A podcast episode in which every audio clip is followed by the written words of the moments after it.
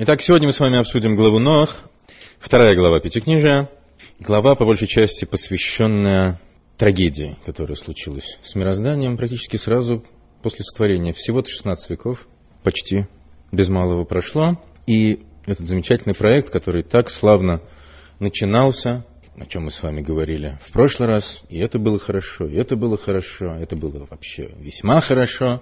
Не прошло и полутора тысячелетий, и все стало очень плохо. Настолько плохо, что, как написано в Торе, Всевышний пожалел даже о том, что все это затеял, в общем, не с теми связался, так кажется, по крайней мере, такое впечатление производит повествование, что Всевышний решил, что связался не с теми, и нужно все начинать с изного. И посвящена эта глава, по большей части, потопу, который произошел во Вселенной 4000 лет тому назад. Все мироздание было подвергнуто коренному переделу, спасся лишь Ноах единственный праведник, живший тогда на земле, вместе со своими сыновьями, со своей женой, с женами своих сыновей. Лишь он спасся в специальном судне, которое он, он же сам и соорудил по велению Всевышнего, в котором, кроме него, было по представителю от всего живого, что существовало на земле, всякой твари по паре, как говорится, а некоторых животных он взял даже в больших количествах.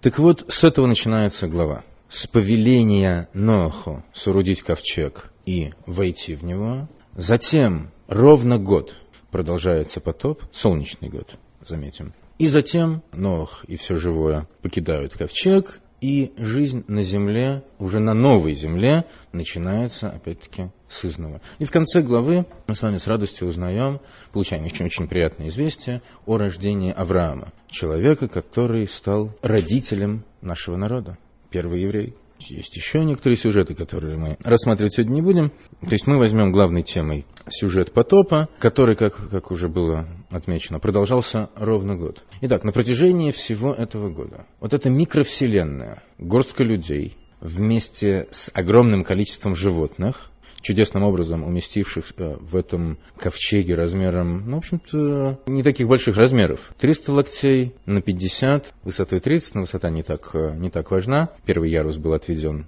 людям, второй ярус был отведен животным, третий ярус, так сказать, не к столу быть сказано, мусору и прочему был отведен. Вот так вот, значит, 300 на, на 50, все живое было вот в таком вот скученном в советско-коммуналочном состоянии, было сохранено в этом ковчеге. Понятно, что то, как все это уместилось в ковчеге, естественными, как бы сказать, объяснениями не опишешь. Это было чудо, хотя существует объяснение, что Ноах взял с собой в ковчег представителей не буквально всех видов, а ключевых, скажем так, родов, от которых потом развилась фауна на Земле в нынешнем виде. Но, в общем-то, даже без привлечения такого вот квазирационального объяснения, в общем-то, мы понимаем, что то, что происходит в терминах естественно-научных не опишешь, потоп, который смыл все живое, передел Вселенной, время остановившееся за бортом ковчега. То есть то, что происходило внутри, тоже неестественно, чудесно. И мы как раз об этом сегодня с вами э, более подробно и будем говорить. Так вот, целый год вся эта веселая компания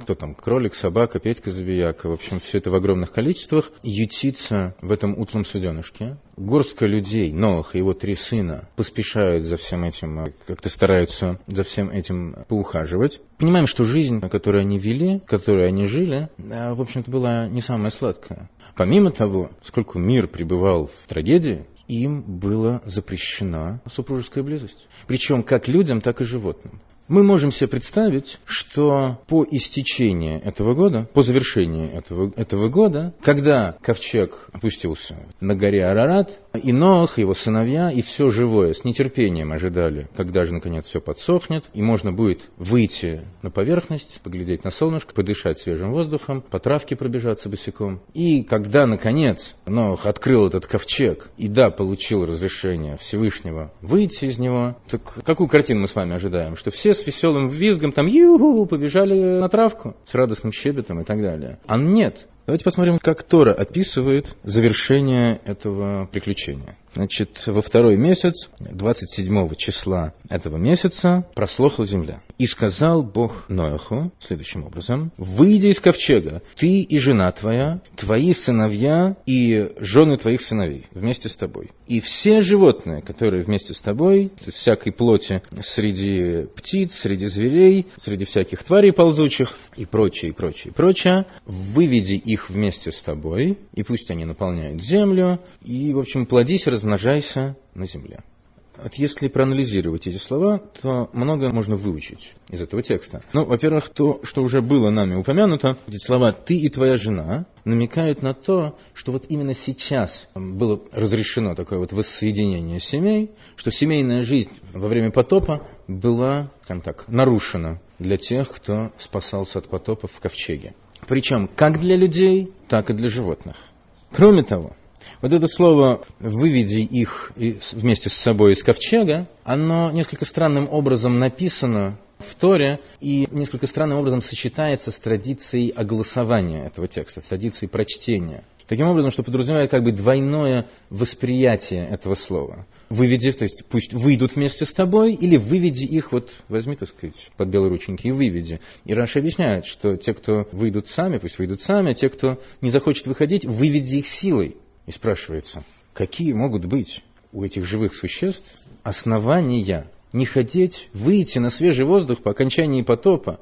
Целый год, буквально целый год они квасились в этом ковчеге. И животные, и люди, которые рук не покладали, ухаживали за этими животными, когда Тора сообщает нам об уничтожении всего живого на земле, о гибели всего живого, звучит фраза, что остался лишь ах Ноях, что остался лишь Ноях. Вот это слово ах, лишь, оно имеет некий оттенок, некое значение преуменьшения. Значит, что Ноаха весьма убыло в определенном смысле во время потопа при том, что он спасся в ковчеге, но он в целости сохранности не остался, скажем так.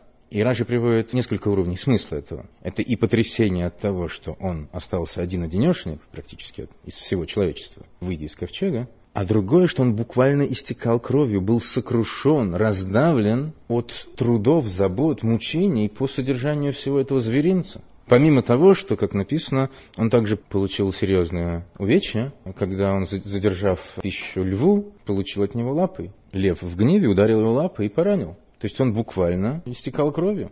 И несмотря на все это, ни животные, ни люди не слишком рвались э, вон из ковчега, наружу из ковчега. То, как Всевышний говорит Ноаху, выйди из ковчега, не звучит как сигнал о том, что все, теперь уже безопасно, можно выйти, все просохло. Милости прошу в новый мир. Это почти что окрик, хватит там сидеть, выходи наружу и вытащи, пожалуйста, за усы, там, не знаю, за хвост всех, за уши всех, кто там э, с тобой остался. Это непонятно. Что их там держало? Казалось бы, они, так сказать, сбивая друг друга, должны были понестись наружу, а нет, особо не торопятся. Можно, конечно, было бы предположить, что, как, э, опять-таки, не в совсем застольном старинном анекдоте про двух глистов, так сказать, знаешь, сынок, есть такое слово «родина», какое-никакое, а как бы привыкли, но это не было их родиной. Всего-то год они мучились, у них еще должны были быть свежие воспоминания о весьма комфортном существовании в допотопном мире, в мире процветающем и изобильном. Есть объяснение, гласящее, что подобно тому, как Ноах вошел в ковчег с разрешения Всевышнего, то и выйти из него он должен был с разрешения, хотел, по крайней мере, с разрешения Всевышнего. Однако, опять-таки, это, это не совсем звучит как разрешение, звучит больше как окрик. Выходи, сколько можно там сидеть. Магараль из Праги объясняет, по крайней мере, мотив животных таким образом, что животные там жили на всем готовом, и как бы им такое существование нравилось, поэтому они не особо и торопились. Ну, на всем готовом, на всем готовом, нельзя сказать, что все их нужды были там обеспечены, помимо большой скученности и давки. Опять-таки, для животных это тоже большой дискомфорт, запрет на, на близость. Тем не менее, опять-таки, животные тоже не торопились покидать ковчег. Так вот, причина этого кроется в том, что при всей как бы видимой физической некомфортабельности – пребывания в ковчеге, при всех тяготах и мытарствах, с которыми было сопряжено для них пребывание в ковчеге на протяжении целого года, при всем при том было в этом что-то особенного, в этой жизни в ковчеге.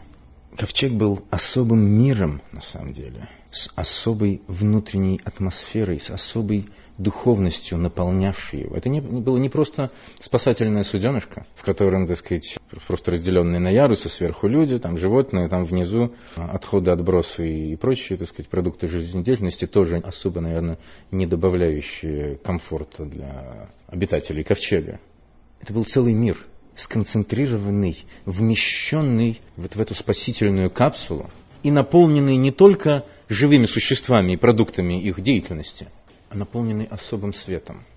Упоминание об этом мы можем найти в комментариях к книге пророка Исаи, Ишайогу, комментарии к известнейшим словам о наступлении мессианской эры, времени прихода Машеха, когда волк будет жить с овечкой, и леопард уляжется рядом с козленком, ягненком. И там лев с быком в одной упряжке будут, и маленький ребенок будет их погонять, и прочее, прочее, прочее. Так вот, вот это пророчество о чудесных временах, которые наступят после прихода Машиаха, которые имеют, имеют на самом деле различные смыслы, различные истолкования. Рамбам истолковывает это в, в качестве символического описания процветания, благоденствия и мирного сосуществования различных народов, которые так сказать, аллегорически уподобляются диким зверям. Ну и мы, конечно, кроткие овечки, которая уже будет жить в мире и спокойствии среди всей этой дикой живности. А кроме того, например, э, Радак, Раби Довид Кимхи, пишет следующее, что с приходом Машиха законы природы изменятся, и изменится также природа живого мира, природа самих животных, зверей изменится и возвратится к тому состоянию, которое было во время потопа, которое было в ковчеге. То есть в новом ковчеге раскрывался свет, который придет в этот мир лишь с приходом Машеха. Природа зверей, помещенных в ковчег, изменилась осветилась, возвысилась. Животные жили бок о бок друг с другом, лишенные своей природной агрессии, дикости, что ли, хищности, правильнее сказать, потому что определенная агрессия, может быть, все-таки осталась, как мы видим в примере со львом, но опять-таки он ударил Ноаха, он не напал на него как на добычу, он как мог по-своему по-львиному, может быть, даже мягко, сравнительно упрекнул его, типа, что ж ты, Ноах, мне мой ужин не принес подобно тому, как, наверное, с приходом Машиха природа зверей опять-таки изменится. И если соотнести это опять-таки с известным анекдотом, наверное, в те чудесные времена самый матерый монтер сможет интеллигентно и мягко сказать своему коллеге, ну что же ты мне, Вася, на голову припоем капнул. Может быть, вы знаете этот сюжет. Так вот, примерно то же самое было в ковчеге. Природа вот этого животного мира была совершенно иная. Все было возвышено, одухотворено, освещено светом мессианской эры, который раскрывался внутри ковчега.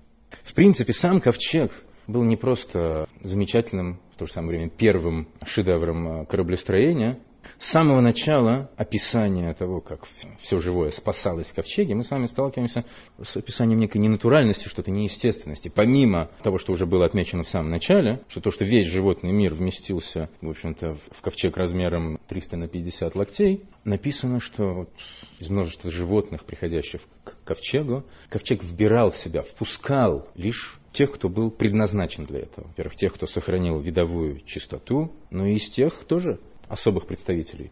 Каждой твари по паре, за исключением тех видов животных, которые, согласно закону Торы, являются ритуально чистыми. Тех было взято по семь представителей от каждого вида. Сама по себе конструкция ковчега тоже наполнена глубокой символикой, глубоким смыслом. Это суденышко, которое фактически представляло собой зерно, зерно, зародыш, из которого должен был развиться новый мир, вырасти новый мир. Это было зерно новой вселенной. И он фактически являлся некой мистической микромоделью мироздания. Три яруса, которые были нами уже упомянуты, соответствовали трем мирам, составляющим систему э, духовного устройства мироздания. Брия, Цира, Осия. Сам по себе ковчег, его духовный корень соответствовал определенным уровням высшего мира, мира Ацилус. И в вершине ковчега но он выглядел не так, как на картиночках рисуют, такая баржа полуизящных форм. Ковчег, что такое ковчег? Это ящик. Он выглядел как ящик, крытый такой крышей, сходящейся, в общем-то, как бы сказать, в грани шириной локоть, в которой было укреплено нечто, именуемое Торой Цойгар. Нечто, предназначенное для освещения.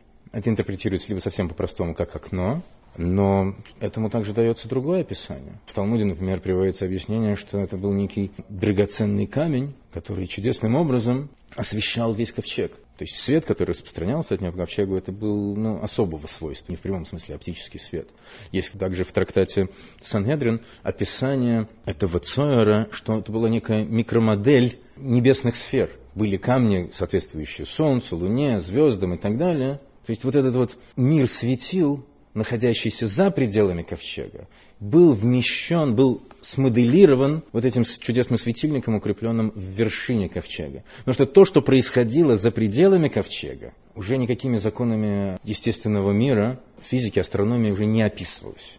Когда Всевышний заключает союз с новым миром уже после окончания потопа, после жертвоприношения Ноха, мы об этом еще упомянем, то звучит, звучит фраза о том, что больше уничтожения не придет в этот мир, и что больше ночь, день, различные сезоны года не прекратят своего, своего движения, своей смены. Почему звучит такая фраза? Потому что в течение этого года за пределами ковчега светила остановились. То есть можно сказать, что время текло только внутри ковчега. И за пределами ковчега не было ни смены ни дня, ни ночи, ни дней, ни месяцев. Поэтому, кстати говоря, за пределами ковчега ни, ни разу не наступал шаббат. И поэтому суд вершился а, на протяжении всего года. В противном случае в шаббат суд не мог бы вершиться. Поэтому этот год, год ковчега, из вселенской истории на самом деле вычеркнут, изъят, выколотая точка. Кроме того, в Зогар, в главной книге Кабалы, ковчег Ноя уподобляется ковчегу Завета. Представляете, какую святость он собой представлял? Ковчег Завета, в которых в храме, в святая святых хранились скрижали. Он даже соотносится, вот этот дух святости, наполняющий ковчег, сравнивается с той святостью, с той божественностью, которая раскрывалась в Ганейдене, в райском саду. Исходя из всего этого, мы, наверное, можем хотя бы отчасти понять, что удерживало эти живые существа и людей а, от того, чтобы забыть обо всем и выбежать из ковчега, так сказать, э, на травку под солнышко. Та духовность, которая раскрывалась в ковчеге, безусловно, их, их к себе притягивала, не давала им покинуть ковчег. То есть божественный свет, который раскрывался в ковчеге, подобно тому свету, который раскроется в этом мире после прихода Машиаха, это то, что удерживало Ноаха, его сыновей и все живые существа, удерживало их в ковчеге. Они не слишком торопились покинуть эту не просто спасительную плавстанцию, капсулу, в которой был заключен свет Машеха, с тем, чтобы выбежать в этот мир, чтобы вернуться к своему дикому состоянию, а для людей приход в этот мир означал необходимость работать в этом мире. Работать над чем? Но если задуматься, то над созданием в этом мире той атмосферы, с которой они теперь расстались, покидая ковчег. Ковчег был зародышем нового мира в котором был сконцентрирован этот свет, который был насыщен светом Машиаха. Теперь их задача заключалась в том, чтобы покинуть утробу матери, где, я не помню свои ощущения 38-летней давности, наверное, где человек очень комфортно. Тем не менее, он должен выйти в этот мир, чтобы работать. Для них это означало работать, работать над тем, чтобы превратить этот мир в то место, где Всевышний будет раскрываться абсолютно явным образом, и где наступит вот тот кайф, который они только что испытывали на протяжении целого года. Теперь это нужно принести во все мироздание.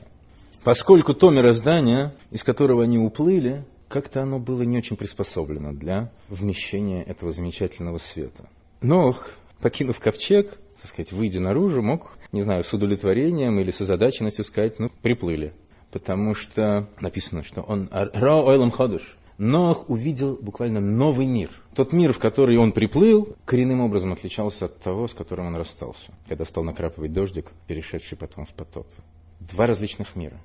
Давайте посмотрим, в чем принципиальная разница между этими двумя мирами, в том смысле, что чем была обусловлена необходимость этой э, вселенской э, головомойки, необходимость передела всего мироздания. Смотрите, начиналось ведь все очень хорошо буквально хорошо. То есть Всевышний так говорил, это хорошо, это хорошо, это хорошо, и это очень хорошо, и так далее, и так далее. Потом человек вроде бы все испоганил, все стало очень плохо. Извратила буквально всякая плоть, путь свой на земле. Человечество само извратилось. И благодаря человечеству, поскольку мы должны помнить, что мы как пионер в ответе за все, благодаря развращенности человечества, их извращенность оказала воздействие на природу тех живых существ, которые жили вокруг них в этом мире. Земное превратилось в нечто совершенно непотребное. Настолько, что Всевышний, как бы, выражению Торы, пожалел о том, что все это сотворил. В чем проблема? Как такое могло произойти? Всевышний что, не знал, вот, к чему это все может привести? Объяснение этому, или, по крайней мере, одно из объяснений мы с вами можем найти в учении хасидизма, в книгах хасидизма и кабалы, где, э, рассматривая это, анализируя это в ракурсе взаимоотношений Творца и творения, анализируя соотношение, взаимоотношения Творца и творения, как отношение дающего и воспринимающего. То, что на языке Кабалы называется машпия, оказывающий влияние, дающий, передающий, и мекабел, воспринимающий. Для допотопного мира был характерен некий конфликт и дисбаланс между этими двумя началами. Несоответствие, отсутствие гармонии, отсутствие должного соотношения воспринимающего к передающему, с передающим. В некотором смысле можно уподобить, и на самом деле в, в книгах Кабалы, допотопный мир соотносится с одним из этапов сотворения вообще всего мироздания, с духовным миром, который называется мир хаоса, ойлам тойгу, который характеризовался неким дисбалансом, несоответствием света, божественной энергии, раскрывавшейся на этом уровне, огромные силы, чудовищные силы, свет, который не соответствовал потенциалу сосудов восприятия и трансформации этого света, который именуется килим, сосуды. Хрупкость, несоответствие этих сосудов мощности света привели к тому, что этот мир был разрушен. Произошло разбиение сосудов, и вместо этого мира, на, скажем так, на обломках мира хаоса, был создан мир, наш нынешний мир, который именуется, называется термином ойлам тикун, мир порядка или мир исправления, и подобно этому в земном мире первичный этап существования земной Вселенной тоже соответствует в определенной мере соответствует миру хаоса. Тоже есть дисбаланс между началом дающим жизненность, неспосылающим свет и жизнь этому миру, и этим миром, воспринимающим, земным миром, воспринимающим эту, эту жизненность. Ведь идеальный машпия, тот, кто дает, искренне хочет поделиться, искренне хочет облагодетельствовать, и таким образом Всевышний раскрывает себя в мироздании, таким образом Всевышний соотносится с мирозданием. Он дает нам жизненность. Он дает нам жизнь, дает нам существование. Даже то, что он не всегда гладит нас по головке, это тоже на самом деле является проявлением его, его милости, его доброты, потому что настоящая доброта заключается не в том, чтобы одарить на халяву, это не самый высокий уровень проявления доброты, а гораздо более высокий уровень, когда ты даешь получающему реципиенту возможность заработать. Теперь, что же касается, что же касается получающего? Настоящий מקבל, идеальный, скажем так, מקבל, характеризуется не лишь потребностью получить, не лишь желанием получить, воспринять, а, нахапать как можно больше, а получить, воспринять должным образом, неким образом пропустить через себя, соединиться с тем, что он получает, и передать это другому. Смотрите, очень хорошим примером такого рода взаимодействия Машпия Микабл, передающий и воспринимающий, является пример учитель-ученик. Учитель искренне хочет передать свои знания ученику, но не просто, так сказать, избавиться от знаний, так сказать, не просто выплеснуть знания. Он хочет, чтобы ученик должным образом воспринял это и, главное, научился, научился учиться. В, в, в иудаизме существует очень важное понятие, как дерех лимут, путь учения. Не просто получить знания, а превратиться в существо, способное к обучению, самообучению, не просто пассивно воспринимать и так сказать, сидеть, развесив уши и ожидать все больше этой информации, желательно в, развлека, в развлекательном формате. Уметь воспринять и суметь, суметь начать учиться самостоятельно, и главное, главное на определенном этапе начать передавать, передавать эти знания другим. Вот это исключительно важно для воспринимающего. Получить информацию не просто, чтобы ее, так сказать, усвоить и переварить, и уж не знаю, что там дальше, а воспринять, усвоить и передать другому, преломив его через свое восприятие, как говорил наш учительница химии в школе, преломить через свои призмы. Так вот, преломить через свои призмы и передать это дальше. Вот это идеальный воспринимающий мир до потопа не был идеально воспринимающим. Не то, что он не был идеально воспринимающим, он был никуда не годно воспринимающим. Вот эта извращенность всего живого, которая проявлялась в разной форме, фактически означала абсолютное желание лишь получать, только получать, пассивно воспринимать. На самом деле определенная активность допускалась, но активность такого рода, чтобы хапать еще больше. Смотрите, написано, что постановление высшего суда об уничтожении всего живого было как бы окончательно утверждено после того, как земля наполнилась разбоем. То есть и разврат, и идолопоклонство – это все были цветочки. Окончательно переполнила чашу, чашу терпения Всевышнего разбой, который наполнил землю. То есть что означает разбой? Что мало того, что человек хочет лишь получать, он еще и на, на имущество другого хочет руку наложить. Вот в этом проявилась извращенность или развращенность земного мира. Вот такова была, к сожалению, природа мира допотопного. Несоответствие, конфликт между воспринимающим и получающим, между духовным и материальным. Вся история допотопного человечества началась с преступления. Началась с конфликта, который закончился убийством. Каин убивает Авеля. Каин, который олицетворяет мировоззрение земное, материалистическое, само имя которого имеет смысл приобретения, приобретательства, убивает Гевеля, имя которого имеет значение пар, нечто эфемерное, не от мира сего. Это вытекает в конфликт, который заканчивается убийством. Земное допотопное оказывается не в состоянии воспринять правильным образом духовное воздействие, идущее свыше. Поэтому этот мир подлежит переделу.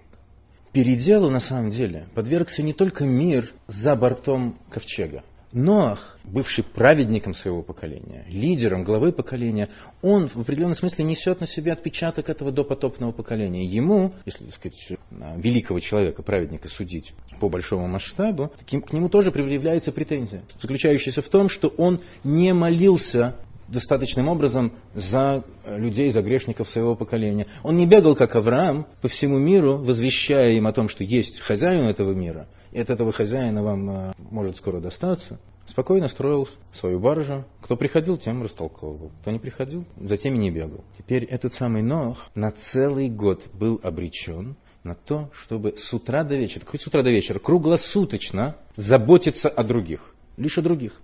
В Талмуде приводится беседа Элезера, раба Авраама, с великим Шем, с одним из трех сыновей Ноаха, который спрашивает, как же вы там э, успевали за всеми, за всеми ухаживать. И Шем говорит, таки тяжело, поскольку есть, есть животные, которые кормятся ночью, есть животные, которые кормятся утром, которые днем. Круглосуточно приходилось за ними ухаживать. Вот на это Нох был обречен на целый год и переделу, на самом деле, вот, это вот, вот этот вот свет очищения, передела, он коснулся не только внешней Вселенной, той, где время остановилось, он проник также, просочился сквозь, если можно так выразиться, сквозь стенки ковчега и оказал воздействие на вот этот вот зародыш будущего человечества, зародыш будущего мира. И Ноах сразу же по прибытии в новый мир моментально продемонстрировал то, что он, да, подвергся переделу, что он приплыл в новый мир новым человеком, иным человеком. Первое, что он делает, выйдя из ковчега, он приносит жертву. Он, так сказать, отрывая от себя, приносит жертву Всевышнему, выражая благодарность Всевышнему, но этот, этот акт вбирает в себя глубочайший смысл. Он, как представитель не просто всего человечества, всего мироздания, совершает акт отдачи. Помните, мы с вами говорили, что проблема до потопного мира заключалась в том, что он лишь брал. Он не хотел воспринимать, не был готов так сказать, к самостоятельной работе по обработке, по так сказать, трансформации и преломлению получаемого света и передаче другим. Теперь первое, что делает Ноах, он отдает. Это приводит к результату ошеломляющему. То, что Всевышний заключает союз с новым миром, это целиком и полностью заслуга жертвоприношения Ноаха. Посмотрите, как это описывается в Торе. И обонял, если можно так сказать, если, я надеюсь, что я правильно употребляю этот глагол, как-то про Всевышнего не очень, а, а, не очень подобающе будет сказать, и почуял, и обонял Всевышний благоухание приятное. Ну, можете себе представить, приятное благоухание. Животные целиком, так сказать, э, с шерстью, со внутренностями сжигаются на жертвеннике. И сказал Всесильный, как бы в сердце своем, не буду больше проклинать землю из-за человека. И дальше звучит интересная фраза. Поскольку помысел сердца его зол с юности. Странно. Странно это э, звучит, если воспринять это как обоснование тому, почему, не, почему больше мы не будем проклинать землю. Больше мы не будем ничего разрушать. День и ночь, там, лето, зима, пусть продолжают, так сказать, катиться своим чередом. Почему? Потому что умысел сердца человека, он зол с юности. Типа, как бы, что с ним связываться? Речь идет о том, что природа мироздания и природа человека принципиальным образом изменились. Смотрите, сам факт, вот некое действие, некое явление описывается таким вот антропоморфичным выражением Всевышний обоняющий вот этот запах жертвоприношения.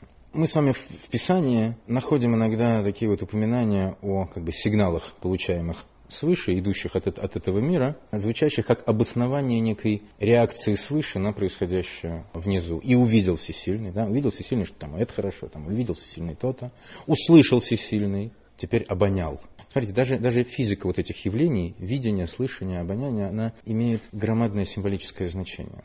Когда мы говорим о том, что Всевышний увидел что-то, так, такое описание каждый раз предваряет определенную реакцию свыше. Так вот, видение означает непосредственное получение информации, объективной информации о ситуации в этом мире. Значит, воздействие, которое приходит свыше, оно соответствует объективному положению вещей в этой реальности, на которую Всевышний воздействует. Когда сказано, что Всевышний услышал, слышание предполагает опосредованное получение информации через там, субъективного посредника, который вам передает это. Скажем, в ситуации, когда услышал всесильный голос, не знаю, а, а, голос Агари. Всевышний награждает Агарь, Всевышний благословляет ее, ее будущим сыном и, и так далее. Реакция сверху приходит в соответствии с субъективным восприятием реальности вот этого конкретного человека. Или, по крайней мере, со скидкой на его субъективное восприятие. Здесь Всевышний обонял некий запах. Посмотрите, когда мы видим что-то, а, в чем физическая подоплека этого явления? Ну, поток фотонов отражается от предмета. Слышание предполагает, что этот объект издает определенные акустические колебания, тот, тот кого мы слышим. То есть он как определенным образом активно задействован. Теперь, когда речь идет об обонянии чего-либо, восприятии запаха, то сами частицы этого объекта воспринимаются. В данном случае благословение, союз, который Всевышний заключит с мирозданием, он будет соответствовать в полной мере объективному состоянию мироздания. В данном случае не просто оно так сказать, является пассивным объектом наблюдения, а оно активно заявляет, вопит вот устами Ноха, сначала его молитвы, потом его жертвоприношения о том, что я другое, я теперь достойна того, чтобы Творец заключил со мной союз. Я теперь готова к должному восприятию божественного света. Вот в этом идея восприятия этой жертвы Ноаха, восприятия этого запаха, так называемого. Что же означают слова о том, что помысел сердца его зол с юности? Зол с юности, но это не бесконечно. В этом нет непоправимости, неисправимости. Да, человек несовершенное существо. Вот это, вот это описание зол с юности его нужно воспринимать вот таким вот образом. С юности, но не обязательно, что это продлится вечно. Человек теперь способен к исправлению. Он может воспринимать свет, идущий свыше, и должным образом его преломлять через себя. Он теперь способен к возвышению. Теперь возможен союз, синтез, соединение высшего с низшим, духовного с материальным, передающего с воспринимающим. Воспринимающее теперь готово к творческому восприятию получаемого света, получаемого знания, способны теперь к самообучению, к накоплению опыта, к самосовершенствованию и к передаче этого опыта другим. Способны теперь отдавать. Отдавать и другим, возвращать наверх, поскольку исполнение нами законов Всевышнего, принесение жертвы, произнесение слов молитвы, исполнение воли Творца есть на самом деле вознесение ввысь той энергии, которую мы, да, получаем от Него, но преломляем через наше бытие, через наше существование. И вот именно о готовности к этому и заявляет новый мир Всевышнего. Вы наверняка знаете, что стало символом союза, который Творец заключает со Вселенной. Радуга. Всевышний говорит, радугу я даю, так сказать, в небеса, в облака, она будет знаком завета. Почему радуга? Казалось бы, такое немудренное оптическое явление.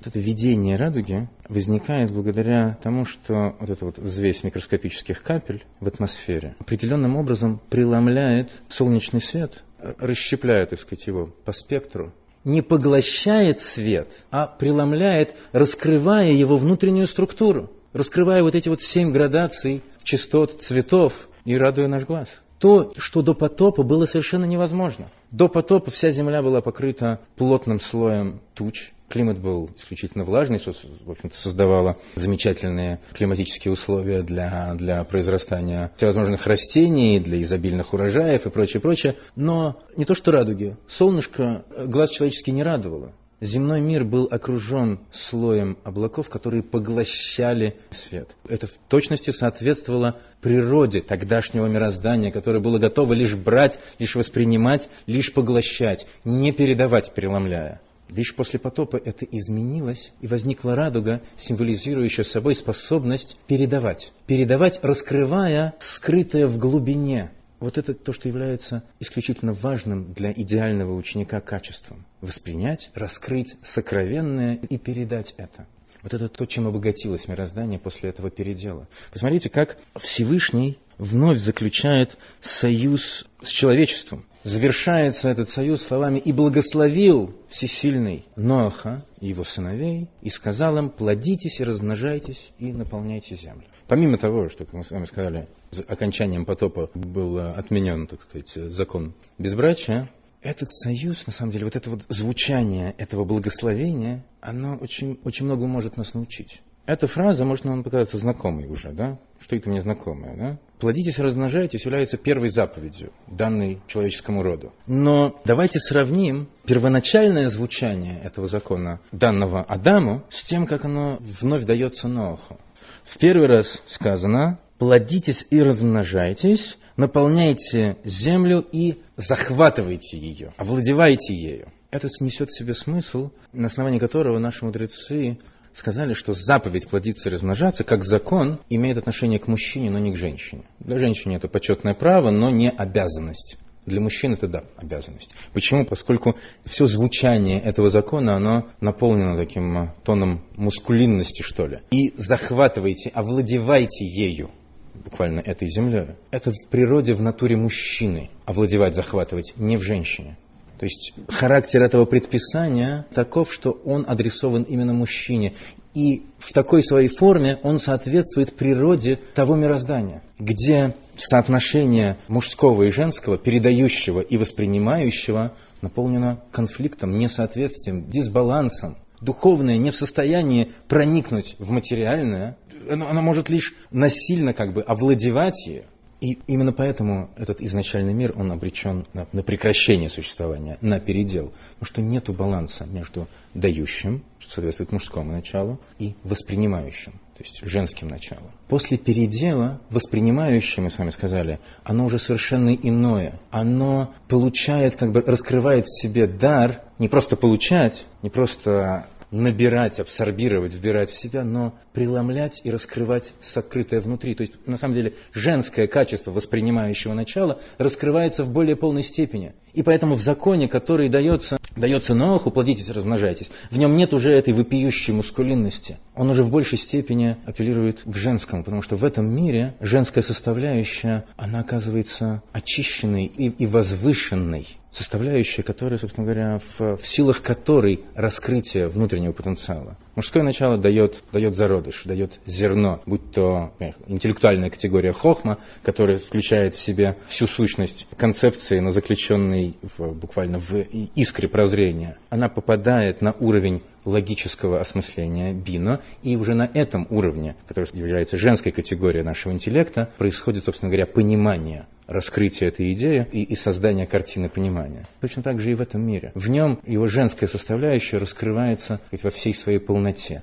И благодаря этому этот мир превращается в систему, способную не просто существовать, а воспринимать божественное таким образом, чтобы смогла раскрыться внутренняя сущность вещей. А ведь именно это и означает достижение окончательной цели сотворения, когда во всем существующем, в этом материальном мире раскроется божественный источник когда по-настоящему произойдет слияние, соединение божественного с земным. Тот процесс, который, на самом деле, начался с дарованием Торы, когда в этом земном мире нам была раскрыта божественная мудрость и божественная воля, были даны нам к исполнению заповеди Творца, но прообразом или первым шагом к этому, к дарованию Торы, явилась жизнь, жизнедеятельность нашего праотца Авраама, который и упоминается в самом конце главы Ноаха. Но началось все с самого Ноаха, который приплыл в новый мир совершенно новым человеком. И в этом новом мире уже нам нужно заканчивать начатое нашими пророкцами, а именно возведение жилища Творца, то есть создание Царства Божьего в этом физическом мире, то есть такого мира, в котором Творец будет явным образом раскрываться.